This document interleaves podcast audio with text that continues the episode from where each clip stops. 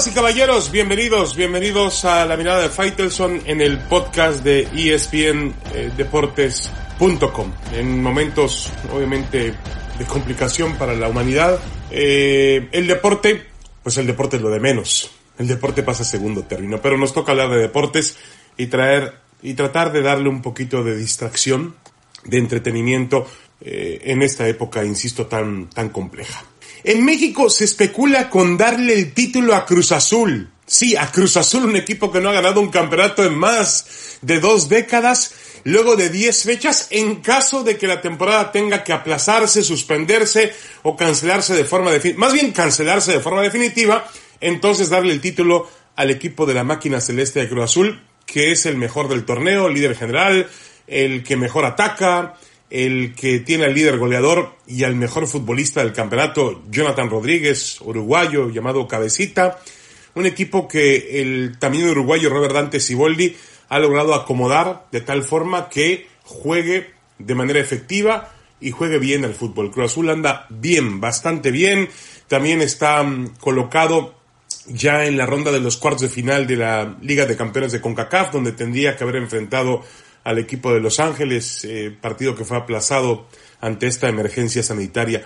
Yo creo que 10 fechas de un torneo no bastan para coronar a un monarca, con todo respeto para aquellos que eh, realmente respaldan esta teoría. No, no alcanzan. Hay que, hay, eh, en el calendario mexicano, la forma, el sistema de competencia del fútbol mexicano hace que los torneos sean muy cortos, pero cuando un torneo corto se queda a la mitad, pues todavía es más corto. En Europa quizá haya más fundamentos en ligas donde se juega 38, 40 fechas, pues para darle el título a un equipo cuando el campeonato está más avanzado eh, o está en su parte media. Hablo del Liverpool, hablo del Madrid, del, del Barcelona en España. Eh, creo que es más, hay más fundamentos para realmente darle el título a un equipo de fútbol que solamente ha jugado 10 fechas y de las 10 fechas, digamos que Cruz Azul ha tenido un comportamiento pues más regular que el resto, por eso es el líder de la competencia, pero queda claro que eh, aún dentro de esas 10 fechas Cruz Azul no ha alcanzado la excelencia que necesita o que requiere un campeón del fútbol mexicano. Yo creo que ni el mismo Cruz Azul se sentiría honrado, satisfecho en ser parte de una situación como esta. También creo que la Federación Mexicana de Fútbol tiene eh, la obligación de prevenir, de tomar provisiones. La semana pasada titubeó en el tema de cancelar o no la jornada, la empezó con público en las gradas, la terminó sin público en las gradas, planteó la posibilidad de jugar una doble fecha en esa semana que finalmente no existía y no se podía jugar. Creo que esas idas y venidas, esa incertidumbre, en época de incertidumbre, no ayuda absolutamente a nadie hay que planear, hay que prever y hay que acomodarse a, las circunstancias actuales del mundo. Eh, yo espero que el torneo pues se vea afectado, ya se está viendo afectado. Hay que ver cuánto tiempo dura esta emergencia sanitaria. Hay que entender que los tiempos de la pandemia son diferentes en todas partes del mundo. Lo que está pasando en Europa todavía no pasa en México. Puede llegar a suceder. Ojalá no sea de la misma repercusión. Los expertos creen que va a llegar a suceder. Eh, habrá que esperar, pero habrá también que estar listo para un torneo con fechas dobles, para un torneo sin liguilla, para un, para un torneo sin campeón, para un torneo nulo también. Es como la UEFA, la UEFA, la Unión Europea de Fútbol, ha decidido cancelar, aplazar la Eurocopa de Naciones, buena medida hasta el 2021. No se puede jugar en Europa un torneo en siguientes, los siguientes meses. Y también ha señalado que la final de la Liga de Campeones de Europa se podría jugar ya una vez entrado el verano, finales del mes de junio también en Estambul. Está programado para Estambul para el, primer día del mes de junio. Piensan llevarlo hasta el final de ese mes y así recuperar algo de tiempo. Puede ser, por ahora son estimaciones que en cualquier momento pueden cambiar de acuerdo a la emergencia que vivimos. Lo mismo pasa con el tema de los Juegos Olímpicos. El Comité Olímpico Internacional insiste en que se van a efectuar en tiempo y en forma, pero yo creo que ya en este momento eh, el movimiento olímpico ha sido afectado y los atletas han sido afectados y van a ser unos Juegos Olímpicos diferentes a otros que hemos vivido. Una pequeña pausa en la mirada de Faitelson en el podcast de espndeportes.com y regresamos con más. Hablaremos de la indisciplina de los jugadores del fútbol en México. En Chivas, para no variar, hay problemas. Y un poco más adelante también tocaremos otros temas que tienen que ver con, con el, el boxeo y el béisbol. El inicio de la temporada de grandes ligas también se ha tenido que atrasar por los temas que vimos actualmente. Una pausa y volvemos enseguida.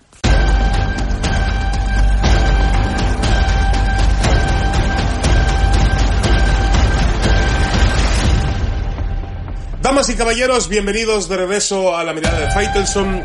Vamos a platicar sobre un tema de, pues, de indisciplina.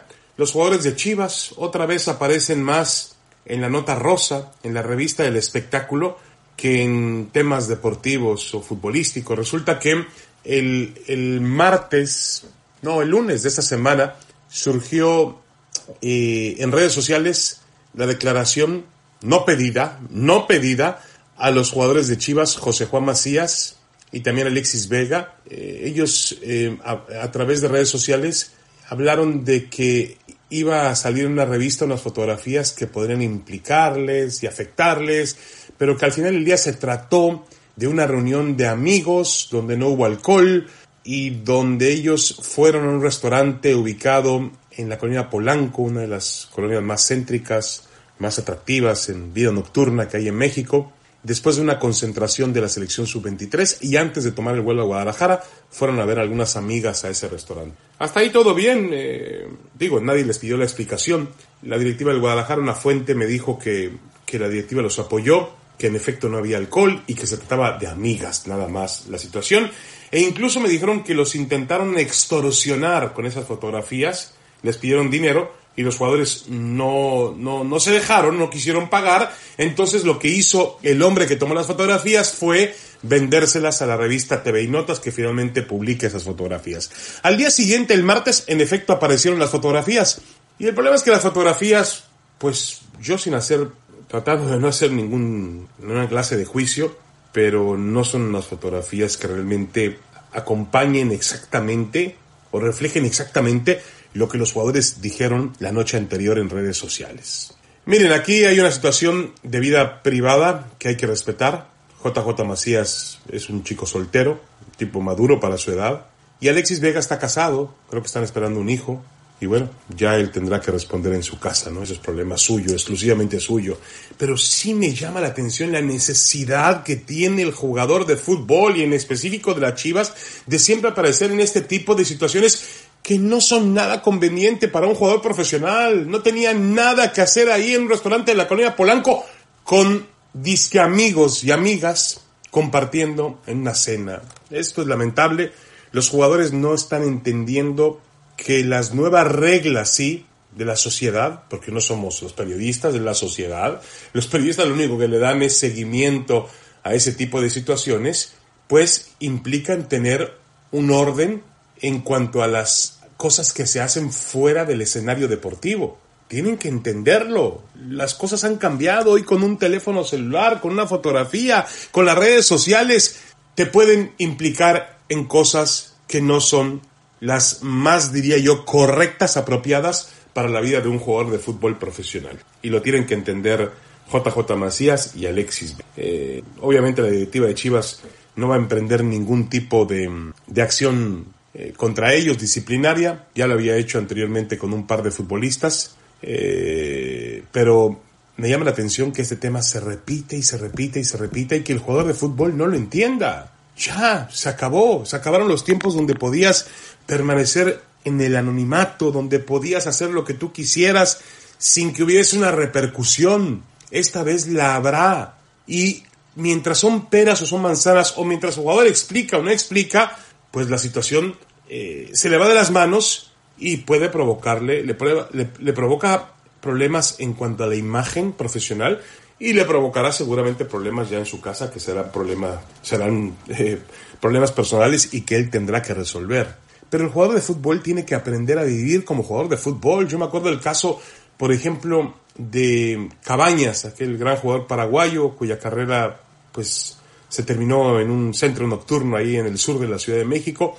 Y sí, Cabañas había ido al lugar con su esposa, con su mujer, eh, tiene todo el derecho, me decían, de divertirse, sí, pero el futbolista tiene que cuidarse y tiene que entender que no puede estar a la hora equivocada en el lugar equivocado. Cabañas estaba en el lugar equivocado, a la hora equivocada, no tenía por qué estar ahí, porque obviamente en un bar, en un centro nocturno, a altas horas de la noche, con alcohol, con personas y personajes en un México convulso como el que estamos viviendo, pues se encontró en el baño alguien que lo provocó, él cayó en esa provocación y al final eh, le metieron un balazo en la cabeza y su carrera se terminó. Cabañas estaba en el lugar equivocado, la hora equivocada. Un futbolista no tiene nada que hacer en un bar a las 3 de la mañana, con todo respeto. Hay que cuidarse, hay que entender que vives de tu físico y no lo puedes exponer de tal forma o hay maneras de exponerlo, pero no de tal manera. Los jugadores tienen que entender que los tiempos han cambiado. Si no lo entienden, pues se van a llevar una y otra acusación a través de las redes sociales o de los medios de comunicación. Una pausa y regresamos con más. Aquí en la mirada de Faitelson los invitamos a seguir toda la plataforma digital de espndeportes.com en todos los deportes. Ya volvemos.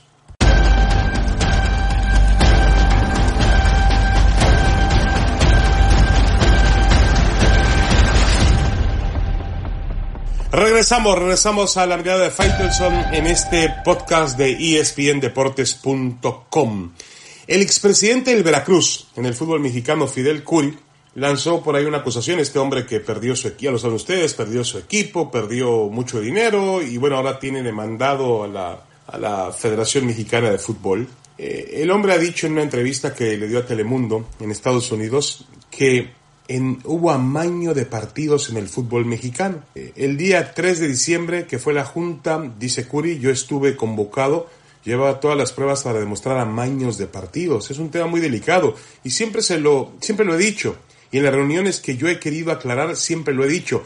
Aquí hay amaño de partidos, se los comprobé, dijo eh, Curi en una entrevista con Telemundo. Es un tema que primero entiendo que hay que comprobar, pero tampoco voy a ponerme el lado de los puristas inocentes y por no llamarles de otra manera, que siempre están ahí para defender el santo grial del fútbol mexicano y decirnos que en el fútbol mexicano todo es muy limpio, transparente, cuando lo que vemos es un mundo completamente diferente, un mundo lleno de atropellos, de irregularidades, de violación del reglamento, la multipropiedad, la cancelación del ascenso, eh, eh, la, eh, directivos y jugadores eh, realmente en una posición muy incómoda con respecto a los promotores, la corrupción, la corrupción que tanto afecta a, al país, finalmente también afecta al fútbol. Pero hay quienes creen que el fútbol mexicano es un horizonte, una isla desierta, una isla donde no hay absolutamente nada. Le pegan los rayos del sol, salen las palmeras, brotan las palmeras y todo es precioso y maravilloso. En ese Edén en ese paraíso, pues no, un tipo que dice que hay partidos amañados, pues hay que matarlo, sacrificarlo. En lugar de investigar hay que sacrificar al mensajero, al señor Fidel Curi. Y yo estoy seguro que en el fútbol mexicano, en su historia, han existido partidos amañados. Que no se investiguen, que no se profundicen, que no se lleguen a comprobar, pues tiene que ver con un tema del sistema, un tema de que eh, las televisoras que tienen mucho poder en el fútbol mexicano pues ocultan algunas cosas. En México generalmente cuando hay cosas sucias no se exponen, se meten debajo de la alfombra, se tapa la suciedad y se trata de olvidar, se distrae. Esa ha sido la costumbre, no solamente en el fútbol, en muchos otros temas de la política y de la vida pública de nuestro país. Yo mismo lo viví, lo conté en Fútbol Picante en la semana.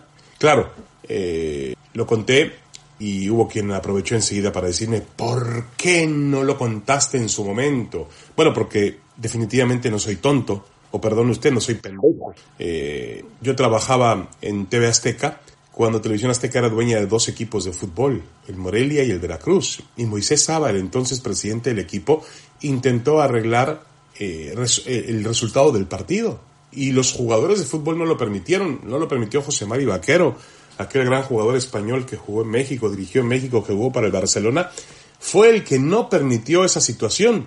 Eh, y creo que eh, lo que explicaba yo es que dentro de un grupo que tenía eh, una multipropiedad, es decir, que era dueño de dos equipos de fútbol, los intereses a veces favorecían para buscar ciertas cosas, entre ellos un resultado que beneficiaba económicamente al grupo. Insisto, enseguida me dijeron, no, en su momento no lo dijiste, eres un cobarde. Sí, claro, necesitaba, si yo decía eso de mi empresa, pues me corrían al día siguiente. Y repito, paso por tonto, pero un tonto no soy. En el fútbol mexicano, en todo ese escenario que existe, a veces surrealista, en ese escenario que existe de reglas no muy claras, de, una cuestión de, favorecer siempre la cultura de la trampa, obviamente que han existido partidos amañados. Y la culpa ha sido de los dirigentes como también de los, de los futbolistas. En España, en otras partes del mundo se ha comprobado, se ha perseguido. En México, insisto, cuando hay algo que realmente pueda lastimar el interés de la industria o del negocio, se desecha, se esconde, se tapa y no se dice absolutamente. Hubo otro tema rápidamente para tocar. El América perdió el fin de semana y enseguida apareció en las redes sociales el trending topic fuera piojo. A mí me parece una exageración, como de las muchas que aparecen hoy en día en las redes sociales. Que son eso, son redes sociales, es un termómetro que puede ser indicativo de algo, pero donde también seguramente hay intereses. Hay quien dice que lo que ocurre en las redes sociales es un real reflejo de lo que piensa la sociedad. Yo no estaría muy seguro de eso, ¿eh? yo creo que hay una influencia importante en personas que persiguen algún tipo de fin. Y cuidado, que ahí pueden existir muchos, muchos temas. Eh, y también me parece inaudito, volviendo al tema del piojo, que realmente alguien piense que deba ver finalizada su continuidad como entrenador del América. No, Miguel Herrera ha puesto su nombre al nivel de los mejores entrenadores en la historia la América. Le ha dado un carácter, una personalidad, un estilo de juego y lo ha puesto en los primeros lugares a pesar de todos los obstáculos que ha afrontado. Eh, Miguel Herrera debe seguir en la América. Creo que está por renovar o si no es que ya renovó su contrato. Eh, y bueno, realmente lo que ocurre en las redes sociales es importante, pero siempre hay que valorarlo y tomarlo de dónde y cómo viene y punto. Y se acabó. Muchas gracias por seguirme en la mirada de Faitelson. Los invito a que nos acompañen también la próxima semana y también a que sean parte de toda la oferta de ESPN Deportes Digital. En espndeportes.com tenemos todos los deportes, todas las informaciones en esta época pues tan convulsa, tan difícil para la humanidad, en la que tenemos que ser solidarios, en la que tenemos que estar unidos, bueno, no tan unidos, sino un poco separados en cuanto a espacio, y tenemos que pensar que pronto saldremos adelante y vendrán mejores momentos. Un abrazo para todos y manténgase con buena salud.